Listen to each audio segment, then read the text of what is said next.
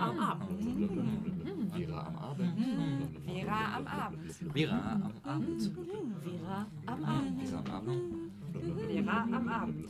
Vera am Abend. Vera am Abend. Vera am Abend. Vera am Abend.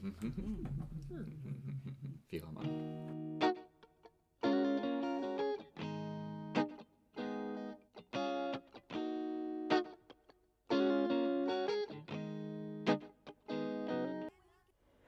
Einen wunderschönen guten Abend und herzlich willkommen hier bei Vera, der Sendung zu Themen globaler Gerechtigkeit von Verquer aus Greifswald. Heute sind für euch im Studio Sophie, Katriona und ich bin Laura.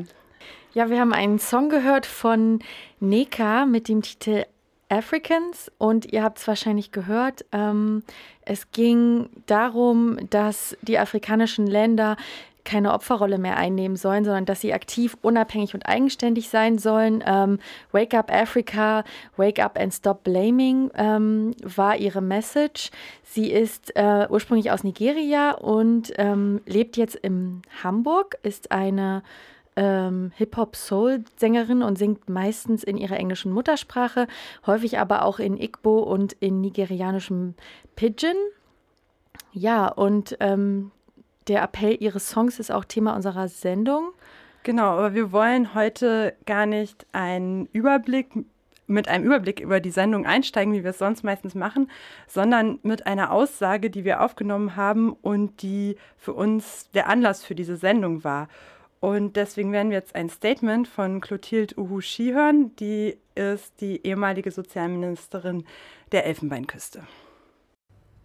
L'Afrique pour beaucoup d'entre vous dans l'imagerie populaire euh, européenne. L'Afrique repräsentiert ähm, durch viele tausende junge Menschen, Frauen und Männer, die, weil sie versuchen, an Europas Türen zu klopfen, im Mittelmeer sterben. Ähm, sie machen sich auf, um ein besseres Leben zu suchen. Für viele unter ihnen ähm, bedeutet Afrika sicherlich die Misere, Krankheiten, Armut, Seuchen bzw. Krankheiten und Epidemien wie AIDS, ähm, aber dieser Blick, das ist ein Blick aus der Ferne. Für uns Afrikaner und Afrikanerinnen ähm, bedeutet dieser Kontinent Afrika ein Reichtum. Das ist der reichste Kontinent der Welt ähm, in Bezug auf Rohstoffe, in Bezug auf all die Materialien, die der Westen benötigt. Dabei handelt es sich um Gold, um Erdöl, um Koltan, all die Rohstoffe und Primärmaterialien, die der Westen für seine Industrien benötigt. Was passiert also? Was ist, ähm, was ist der Grund dafür, dass Afrika sich nicht entwickeln kann, obwohl es all diese Rohstoffe und Reichtümer besitzt? Der erste Grund für diese Nichtentwicklung ähm, des Kontinentes Afrika betrifft uns selber. Unsere, unsere Leader, also unsere Führer, ähm, sind in erster Linie Businessmänner, die, sie ähm, sind Wirtschafts-, sie sind an den wirtschaftlichen Interessen und an ihrer eigenen Tasche interessiert und sie kümmern sich nicht ähm, um das Wohlergehen ihrer Bevölkerung.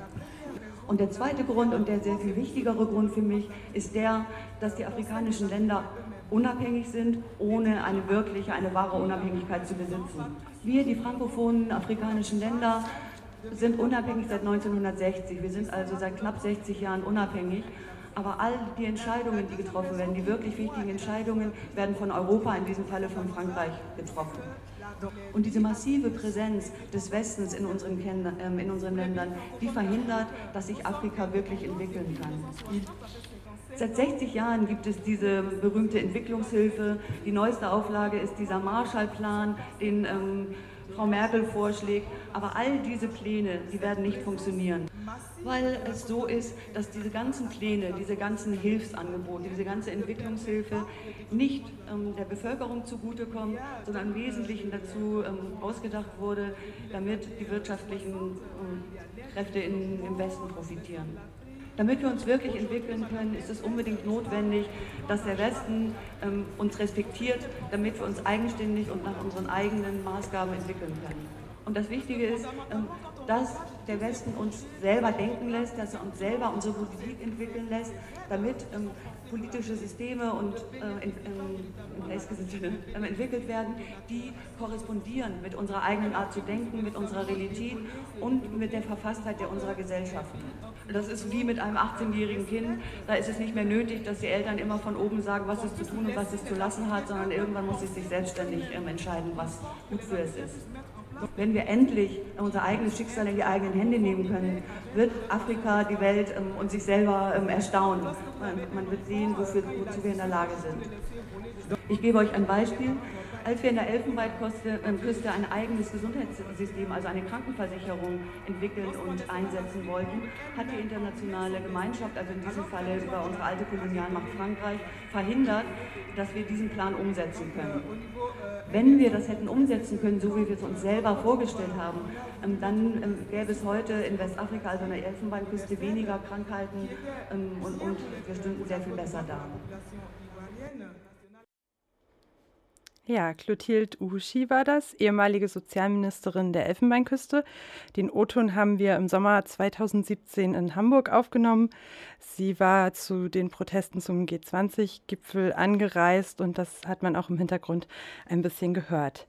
Uhushi spricht ähm, in diesem Statement von der Unabhängigkeit der afrikanischen Länder. Und sie sagt, dass diese Unabhängigkeit eben keine wirkliche Unabhängigkeit ist. Sie sagt auch, dass die sogenannte Hilfe äh, eigentlich nicht den afrikanischen Ländern und dem, der Bevölkerung, Bevölkerung im globalen Süden hilft, sondern europäischen Unternehmen. Das ist erstmal eine starke Aussage und wir als Redaktion von Vera wollten uns die genauer angucken. Und da haben wir, wie ja schon so oft in der Vorbereitung der Sendung, festgestellt, dass die ganzen Zusammenhänge sehr komplex sind und dass es wahrscheinlich Stunden dauern würde, dieses kurze Statement im Detail auseinanderzunehmen ja, wir wollen es natürlich trotzdem versuchen und ähm, einen Anfang machen und, und, und haben uns dafür eben auch professionelle Unterstützung gesucht. In unserer Sendung wird es heute um den Schwerpunkt Handel zwischen Afrika und Europa gehen, in der Vergangenheit und heute. Und wir werden im Verlauf der Sendung äh, die Möglichkeit haben, am Telefon mit Franziska Müller zu sprechen. Sie ist Politikwissenschaftlerin an der Universität Kassel und sie forscht unter anderem zu den Wirtschaftsbeziehungen zwischen der Europäischen Union und afrikanischen Ländern und eben auch zum Kolonialismus. Und wie immer haben wir auch für diese Sendung passende Musik für euch dabei. Und wir werden jetzt einen Song von einem senegalesischen Künstler hören, Didier Avadi.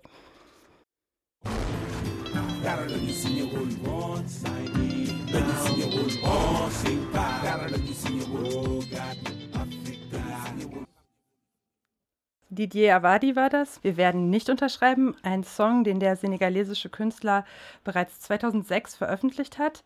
Und er hat damit gegen die Wirtschaftspartnerschaftsabkommen protestiert, die zwischen der Europäischen Union und äh, den afrikanischen Staaten oder den AKP-Staaten verhandelt wurden. Und damit sind wir auch schon wieder mitten im Thema. Ähm, und wir haben die Möglichkeit, mit einer Expertin zum Thema zu sprechen. Ähm, hallo, Franziska Müller, hörst du uns?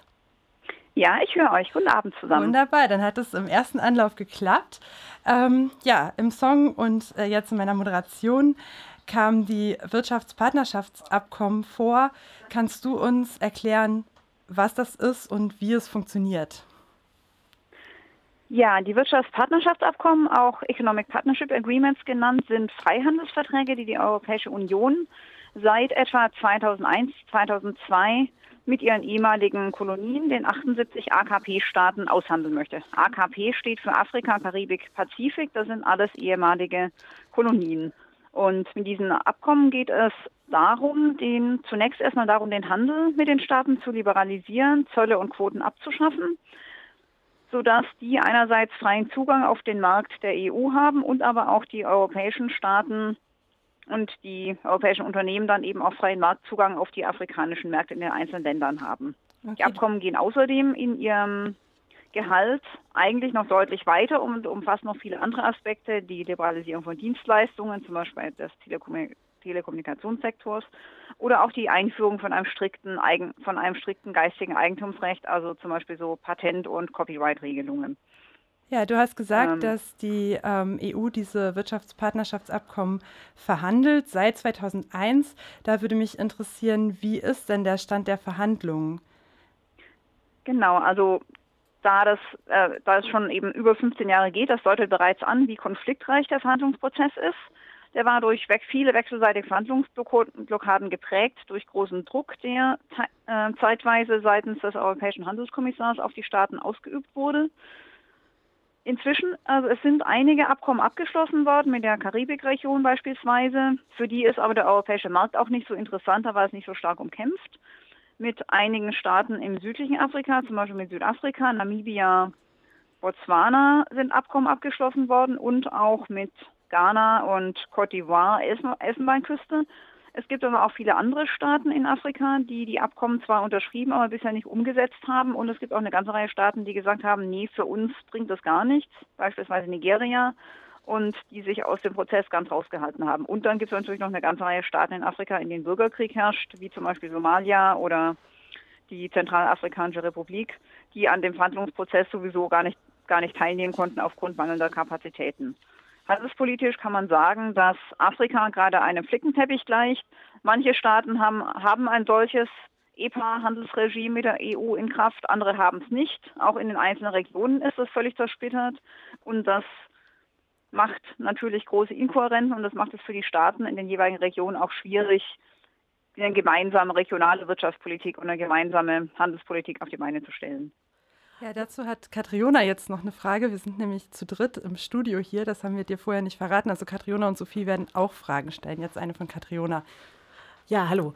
Ähm, mich würde da mal interessieren, wie sehen denn eigentlich diese Handelsabkommen genau aus? Was ist das, was beide Seiten in den Topf schmeißen, um dann miteinander eventuell zu einem freien Handel zu kommen? Ähm, und was erhoffen sich beide Seiten auch davon? Hm. Ich müsste vielleicht einen kurzen historischen Exkurs machen und ich versuche aber dabei ganz knapp zu sein. Ja, das ist auch interessant. Ähm, ja. Ähm, die Europäische Union hat mit den AKP-Staaten schon längere Zeit Handelsverträge, Handelsabkommen gehabt. Das erste ist ähm, Ende der 50er Jahre abgeschlossen worden, der Vertrag von Yaoundé. Und der hat im Grunde die kolonialen Handelsbeziehungen einfach fortgesetzt. Dann 1975 wurde das Lomé-Abkommen verabschiedet. Das hat vielleicht der eine oder die andere schon mal gehört. Das war eine Zeit, die von starken politischen Umbrüchen geprägt war. Die afrikanischen Staaten hatten sich fast alle befreit zu dem Zeitpunkt ähm, und haben da dann eben es geschafft, viele wichtige Aspekte reinzubringen. Faire Terms of Trade, ähm, eine, eine, einen Ausgleichsfonds, um dafür zu sorgen, dass die Schwankungen von, dass die Schwankungen von Rohstoffpreisen sich nicht mehr so sehr in den Staaten niederschlagen. Und ähm, nach dem Fall des Warschauer Paktes in einer viel, viel komplexeren Welt, in einer multilateralen Welt, war es für die EU dann die Frage, so was machen wir jetzt eigentlich mit den Staaten? Wie soll unser Verhältnis künftig sein? Wie wollen wir das jetzt neu gestalten, um da eben auch weiterhin ein mächtiger Akteur zu sein? Und andererseits gab es dann eben in den 90er Jahren dann auch die Gründung der Welthandelsorganisation WTO. Das war so der Aufstieg einer liberalen Handelsagenda, und das besagte eben auch, dass weltweit solche Zölle und Quoten fallen müssen und dass Staaten miteinander möglichst ein, möglichst freie Handelsbeziehungen aushandeln sollen. Das ist so der Kontext, in dem sich das Ganze bewegt. Ähm, und in diesem Kontext eben, ist eben die Europäische Union 2001, 2002 auf die AKP-Staaten zugetreten und hat gesagt, wir müssen mit euch, und zwar mit vier verschiedenen Regionen in Afrika, mit der Karibikregion und der Pazifikregion, Handelsverträge abschließen, die sollen sehr schnell liberalisiert sein, mit der Idee, dass, dass Entwicklung nur stattfinden kann, wenn die Staaten auf den, wenn die Staaten weltmarktfähig sind, wenn die Produkte, die dort vertreiben, am Weltmarkt konkurrenzfähig sind. Das war so der Hintergedanke und die Vertragsentwürfe, die dann von der Europäischen Union eingebracht worden sind, die, die waren sehr, sehr weitreichend. Die waren das war so 2005, 2006 rum. Die waren radikal liberal. Das waren Verträge, die man sonst eigentlich eher mit Schwellenländern abschließen würde, mit Staaten, die wirtschaftlich in einer ähnlichen, also in einer ähnlich starken Situation sind wie die Europäische Union. Also mit, das, das waren Verträge, die man sonst mit Indien oder mit Brasilien oder so abschließen würde, aber nicht jetzt mit ähm, eher armen, eher schwachen afrikanischen Staaten. Das hat dann eben sehr viel, ähm, das hat eben sehr viel Konflikte nach sich gezogen. Es gab immer wieder Versuche, die Abkommen zu stoppen. Und es gab eben in, wie zum Beispiel im Senegal, in Ghana und auch in Südafrika und in Kenia breite zivilgesellschaftliche und gewerkschaftliche Widerstandsbewegungen dagegen. Die Abkommen, die heute abgeschlossen worden sind, sind deutlich moderater, Viele umkämpfte Punkte, viele kontroverse Aspekte sind da gar nicht reingekommen. Einigen Staaten ist es gelungen, sehr gut dabei zu verhandeln. Trotzdem aber ist die Wegrichtung klar. Die weist ganz deutlich in Richtung Liberalisierung, in Richtung Marktöffnung gegenüber den europäischen Unternehmen, die sich dann eben den afrikanischen Markt neu erschließen können. Für Tomaten, für Hähnchen, für, Telekom für Telekommunikationsdienstleistungen, für all das, was in der Europäischen Union noch an Überschuss vorhanden ist. Und was äh, springt für die andere Seite dann dabei raus? Naja, das ist eine spannende Frage. Es wird immer gesagt, ja, ihr habt dann ja den Marktzugang auf die europäischen Märkte und ihr habt Weltmarktzugang. Das ist aber für viele afrikanische Staaten gar nicht unbedingt so sehr wichtig. Es gibt einige Staaten wie Ghana oder Côte d'Ivoire, die eben sehr, sehr viel mit Kakao und mit Kaffee handeln. Für die ist der europäische Markt natürlich schon wichtig, aber die Marktbeziehung besteht ja sowieso schon.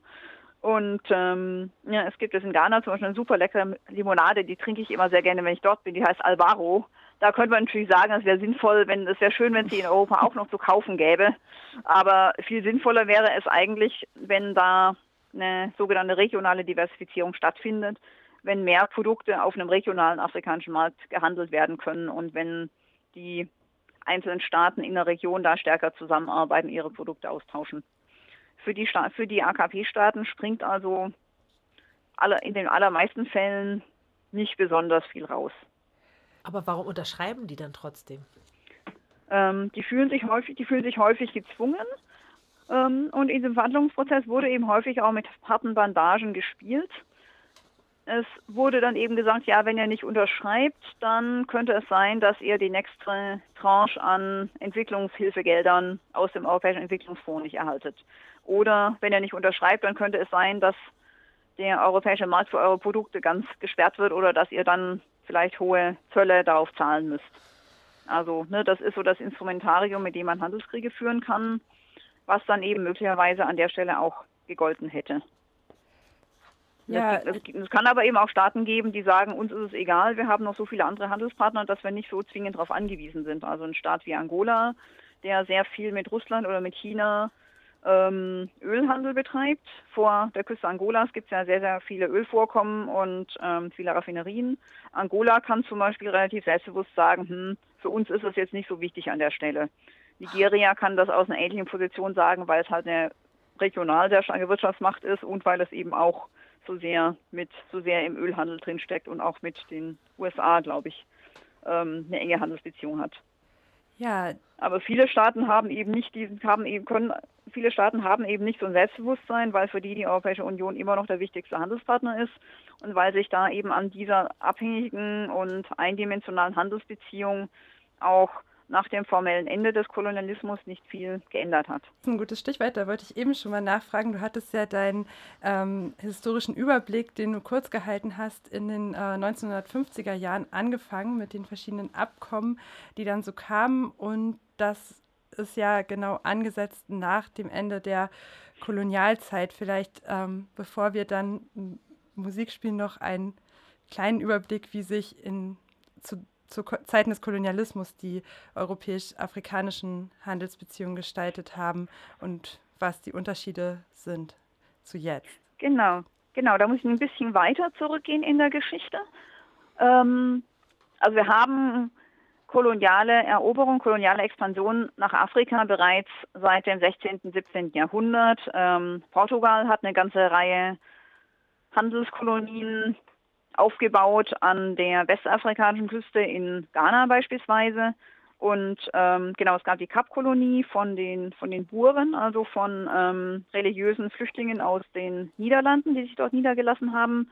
Und im Laufe der weiteren Jahre kamen dann eben auch spanische Kolonien dazu, französische, belgische, ähm, britische. Und im Jahre 1884 fand in Berlin die große Kongo-Konferenz statt, 1884, 1885. Und das war so das Zeit, das war so der Zeitraum, wo man sich gesagt hat, so, hm, wir haben bisher so viel kolonialen Wildwuchs in Afrika, wir wollen jetzt einfach uns gemeinsam, wir wollen uns jetzt zusammensetzen und uns den Kontinent aufteilen und wollen eben aufteilen, welche, welche Nation in welcher Region Afrikas expandieren darf und wer, wer welche Rohstoffe nutzen darf in dieser Zeit, in dieser Zeit sind eben auch viele von den heutigen afrikanischen Landesgrenzen, die ja nur so wirklich ganz gerade wie nach dem Reißbrett verlaufen, gezogen worden und da hat man sich den Kontinent quasi aufgeteilt.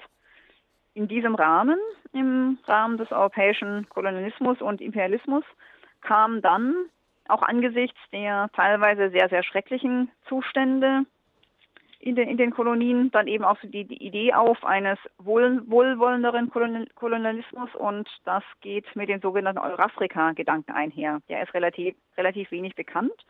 Das war so die Idee, dass Europa und Afrika eigentlich ein Doppelkontinent seien, die zusammenhängen und die, die aufeinander angewiesen sind. Und der Gedanke war eben folgender. Afrika kann sich nur durch Europa entwickeln und Europa kann nur durch Afrikas Rohstoffe zur Weltmacht aufsteigen. Es war also die Idee eines europäischen Empires, eines europäischen Imperiums, die da entstanden ist und die da quasi sich wie ein Dach über die einzelnen Kolonialmächte hinweg gespannt hat. Ähm, dieser Gedanke galt damals als, als, fortschrittlich, weil man damit eben eine, einen wohlwollenden Kolonialismus, der sich zum Beispiel vom präkontinentalen Sklavenhandel abgewendet hat, verteidigen konnte.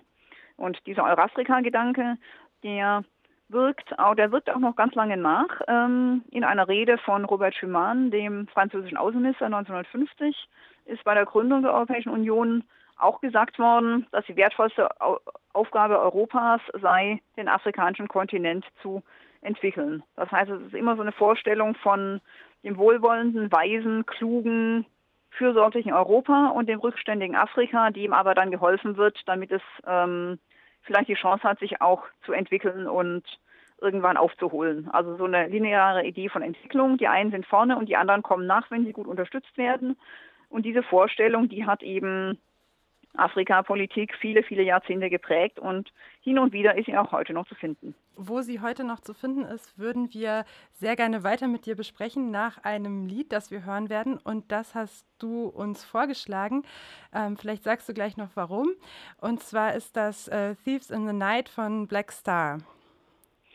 Genau, das habe ich das, das genau, das habe ich deswegen rausgesucht, weil es da so um Schwarzsein in der Diaspora geht, also in der Afro afroamerikanischen Diaspora in den USA und das Erleben, das Erleben von Ungerechtigkeit und Rassismus und andererseits eben so diese Hoffnung auf eine panafrikanische Idee, die einem, die einem dann eben, die einem dann eben ja, Hoffnung, Hoffnung zeigt. Am Ende von dem Lied hört man immer wieder so eine Zeile, die heißt We take the Black Star Liner, get on home. We get the Black Star Liner, ride on home. Und damit wird an Markus Garvey gedacht und an den Black Star Liner. Das war eine Schiff, Schifffahrtlinie, die für eine Weile bestand in den 20er Jahren, mit denen eine Auswanderung zurück nach Afrika, nach Liberia an der Westküste und auch nach Ghana eingeleitet wurde. Yo, Come on. What? What? Give me the fortune, keep the fame, said my man Lewis. I agreed, know what he mean because we. Ja, hallo. Ähm, wir sind hier wieder im Interview mit Franziska Müller. Ähm, wir sprachen vor dem Lied ähm, über europäisch-afrikanische Handelsbeziehungen ähm, und wir äh, sprachen über historische Vorbilder für diese Handelsbeziehungen, beziehungsweise darüber, was man eigentlich noch bis heute sehen kann in diesen Handelsbeziehungen, was irgendwie aus der Geschichte kommt. Ähm, ich würde ganz gerne jetzt noch mal ganz konkret äh, zu Deutschland kommen, weil es ging ja auch zum Teil um deutsche Kolonialpolitik und jetzt gerade ist ja ziemlich viel in aller Munde dieser Marshallplan, Marshallplan für Afrika.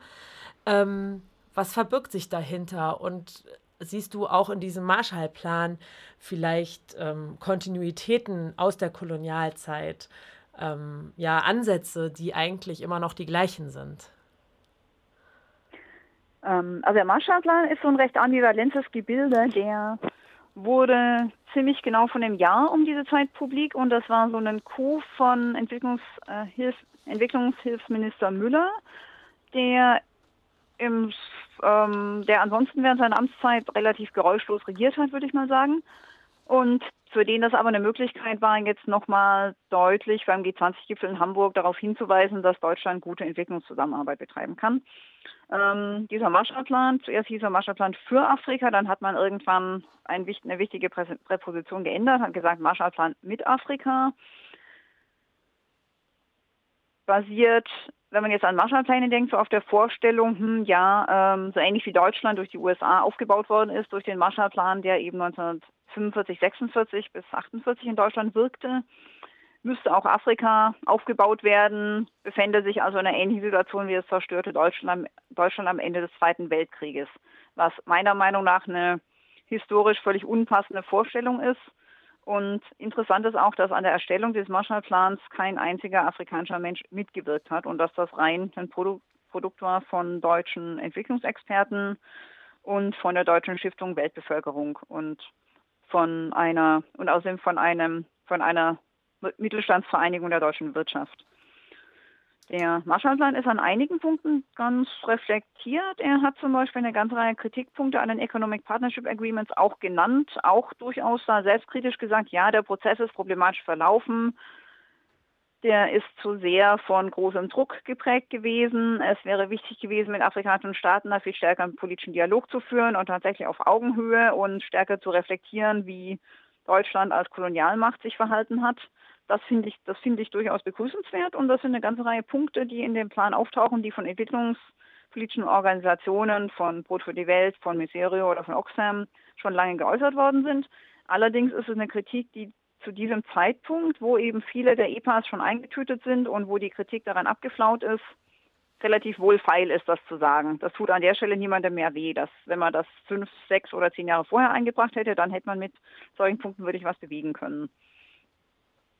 Ähm, problematisch an dem Marshallplan finde ich, dass er so mit dem Gedanken spielt, ja, wenn wir in Afrika mehr Entwicklungspolitik betreiben, dann können wir auf die Weise automatisch Fluchtursachen bekämpfen und können dafür sorgen, dass die Menschen einfach gar nicht hierher kommen und nicht auf die Idee kommen, nach Europa zu migrieren.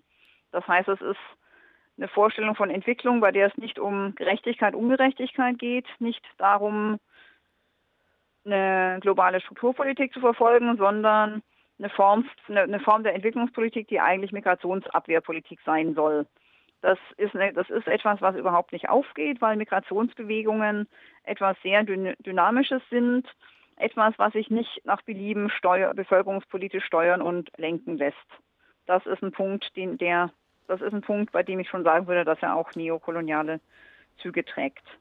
Ein anderer Aspekt ist, dass der Marshallplan eng mit dem Compact with Africa verschränkt ist. Das ist ein finanzpolitisches Konzept, was von Schäuble entwickelt worden ist. In diesem Compact with Africa geht es darum, dass man Afrika stärker als bisher als Investitionsraum erschließen soll.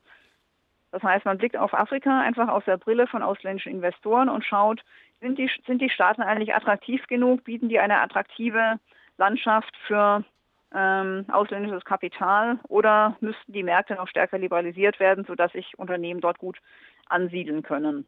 Und ähm, ne, ich meine, es mag viele Punkte, es mag viele Situationen geben, wo das, wo das sinnvoll ist, dass eine engere europäisch-afrikanische Wirtschaftskooperation erfolgt.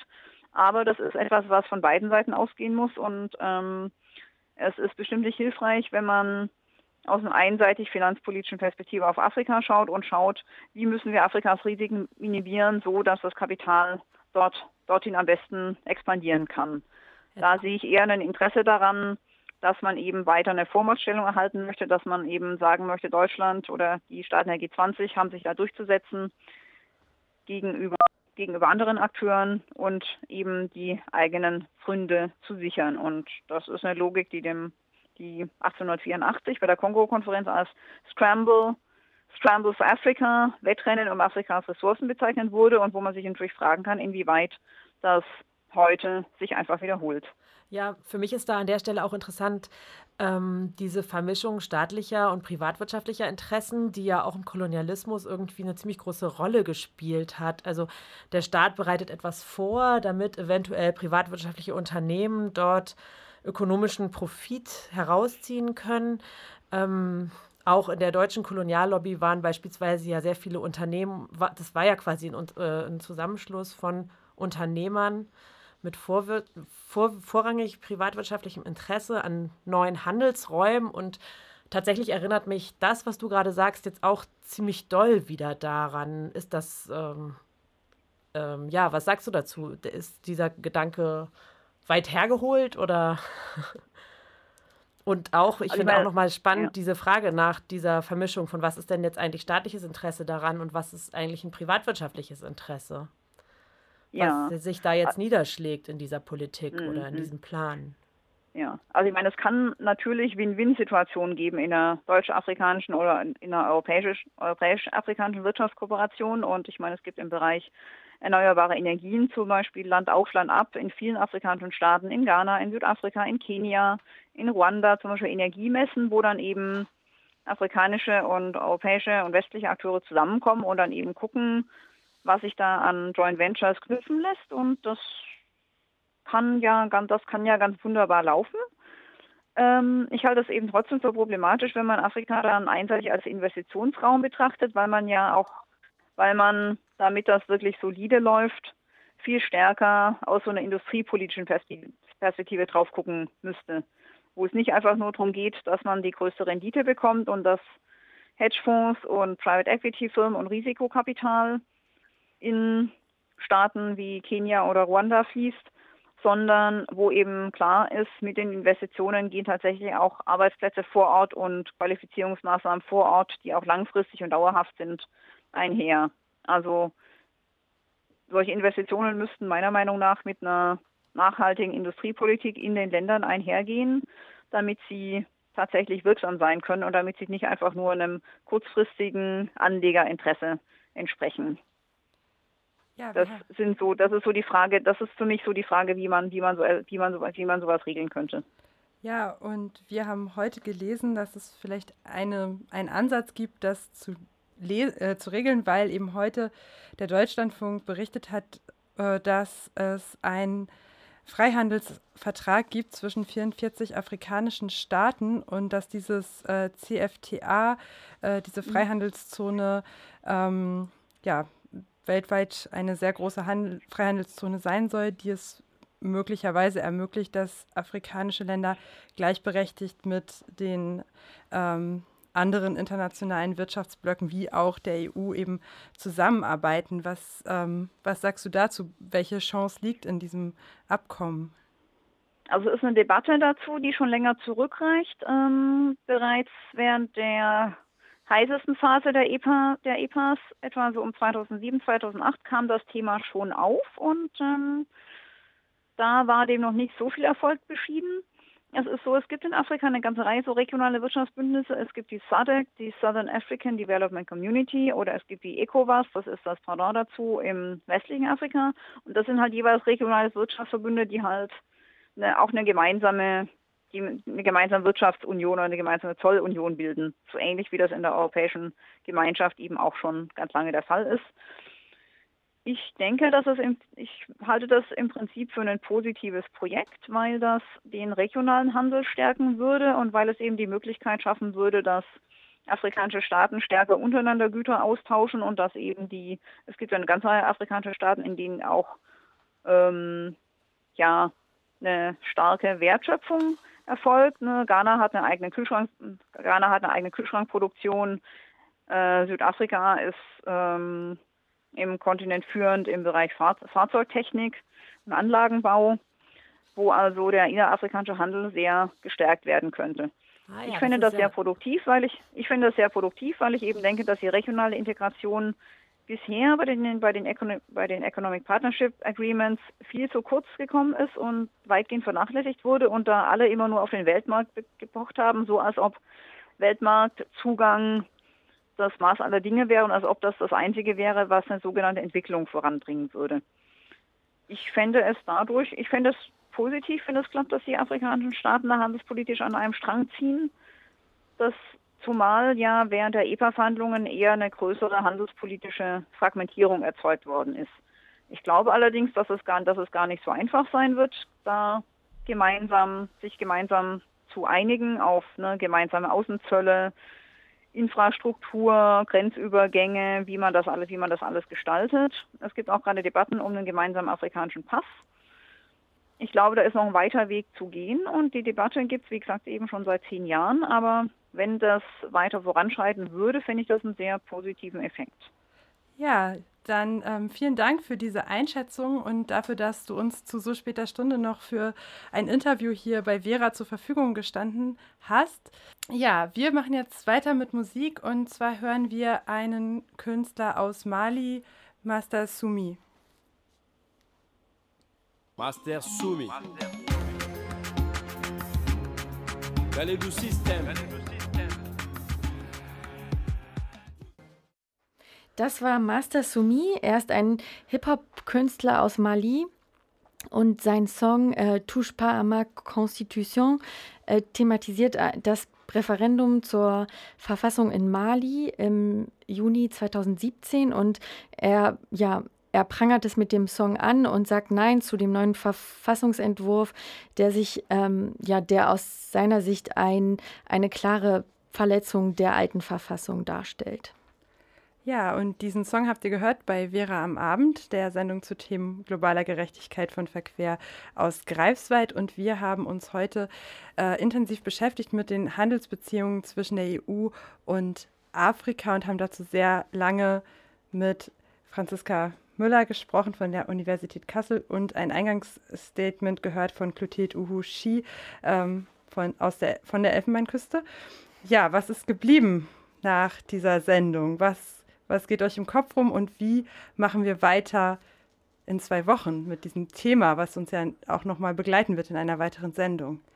Ja, also für mich ist tatsächlich jetzt mit, dieser, mit diesem ganz letzten Thema ähm, dieses großen Freihandelsabkommens zwischen ganz vielen afrikanischen Staaten sind da, damit ist für mich, sind für mich ganz viele Fragen verbunden. Also liegt darin tatsächlich die Chance, das, was ähm, Frau Ushi ähm, fordert, ähm, umzusetzen, also Respekt quasi von den europäischen Ländern beispielsweise tatsächlich zu bekommen oder sich zu erstreiten oder eben sich dagegen zu stellen, dass eben, dass das nicht mehr alle Entscheidungen aus Europa getroffen werden, so wie sie das dargestellt hat. Also das finde ich jetzt für die Zukunft einfach so ganz, ganz spannend und liegt darin auch die Chance, diese kolonialen Muster vielleicht irgendwann abzulegen. Ja, das ist eine spannende Frage, wie sich das weiterentwickeln wird. Ähm, ja, da sind wir auch schon beim Stichwort Entwicklung. Das ist was, was mich auf jeden Fall interessiert. Also in eigentlich allen Redebeiträgen ging es halt immer wieder um Entwicklung und ähm, da habe ich mich schon gefragt, wer stellt sich da eigentlich was drunter vor? Ähm, was, was ist dann Entwicklung und ähm, ist das eben auch was, was man schon aus einem kolonialen Gedanken mitgebracht hat, dass man, äh, dass europäische Menschen in die Welt ziehen und da irgendwie was verändern. Ja, ähm, dazu, dazu steht ja auch ziemlich viel im aktuellen Koalitionsvertrag unserer Regierung und, und da ist mir auch ein Absatz aufgefallen, der auch da anknüpft, wo ich auch irgendwie gerne noch mal mehr reingucken würde, nämlich auf der einen Seite steht da, es liegt in unserem eigenen wirtschaftspolitischen, sicherheitspolitischen und migrationspolitischen Interesse, zu einem Abbau des Entwicklungs- und Wohlstandsgefälles beizutragen. Aber irgendwie klingt das für mich auch gleichzeitig wie ein Widerspruch in sich. Ähm, aber ich weiß es nicht so genau. Also ich frage mich, wird dieses Wohlstands- und Entwicklungsgefälle wirklich abgebaut mit dem, was wir heute so gehört haben, was da so entwickelt und äh, verabkommt und äh, ja, an Verträgen unterzeichnet wird. Ja. Zum Teil unter Zwang, wie wir gehört haben. Ja, ja aber genau das Thema Entwicklung wird ähm, in der nächsten Sendung auch wieder Thema sein. Es geht in der nächsten Sendung bei Vera am Abend wieder um europäisch-afrikanische Beziehungen. Ähm, und da werden wir sicherlich wieder auf den Entwicklungsbegriff stoßen. Ja, und damit sind wir dann auch schon am Ende unserer Sendung angekommen. Wir haben noch ein Lied für euch mitgebracht, das ähm, von einem südafrikanischen Künstler kommt, der heißt Masekela und das Lied, was wir hören, hören werden, heißt Stimela und ist aus dem Jahr 1994. Und damit verabschiedet sich die Redaktion von Vera. Tschüss. Tschüss. Tschüss.